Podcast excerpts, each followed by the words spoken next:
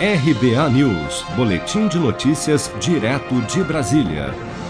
Em depoimento à CPI da Covid-19 no Senado nesta quarta-feira, o diretor executivo médico da Prevent Senior, Pedro Benedito Batista Júnior, afirmou aos membros da comissão que a operadora de saúde determinou aos seus médicos que alterassem o código de diagnóstico CID de pacientes com Covid-19 internados em seus hospitais fazendo com que a doença deixasse de ser mencionada nos prontuários após alguns dias de internação.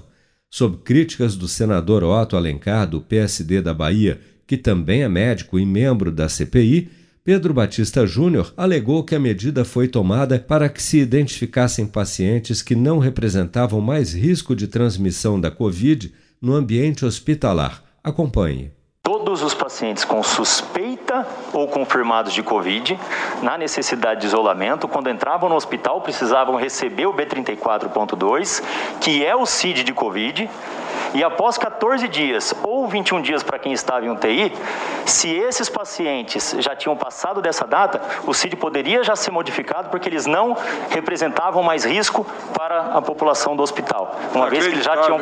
O senhor, como médico, é inacreditável. Isso é inacreditável, senador. O senhor realmente o senhor não, não um tem condição de, ter, de ser médico com a desonestidade que senador, o agora. Senador, senador, por favor. Sinceramente, por favor, modificar senador. um código de uma doença senador. é um crime. A Prevent Senior é acusada de ter coagido médicos para que adotassem o tratamento precoce em pacientes idosos com Covid, além de testar protocolos e drogas alternativas sem o consentimento deles ou de seus familiares. A empresa também é suspeita de ter ocultado um estudo com o uso da cloroquina nestes pacientes, bem como o número de mortes causadas em razão de tratamentos alternativos contra a Covid-19 em seus hospitais. Após essas denúncias e revelações durante seu depoimento à CPI, nesta quarta-feira, o diretor executivo médico da Prevent Senior, Pedro Benedito Batista Júnior, passou da condição de testemunha para investigado pela Comissão Parlamentar de Inquérito. Com produção de Bárbara Couto, de Brasília, Flávio Carpes.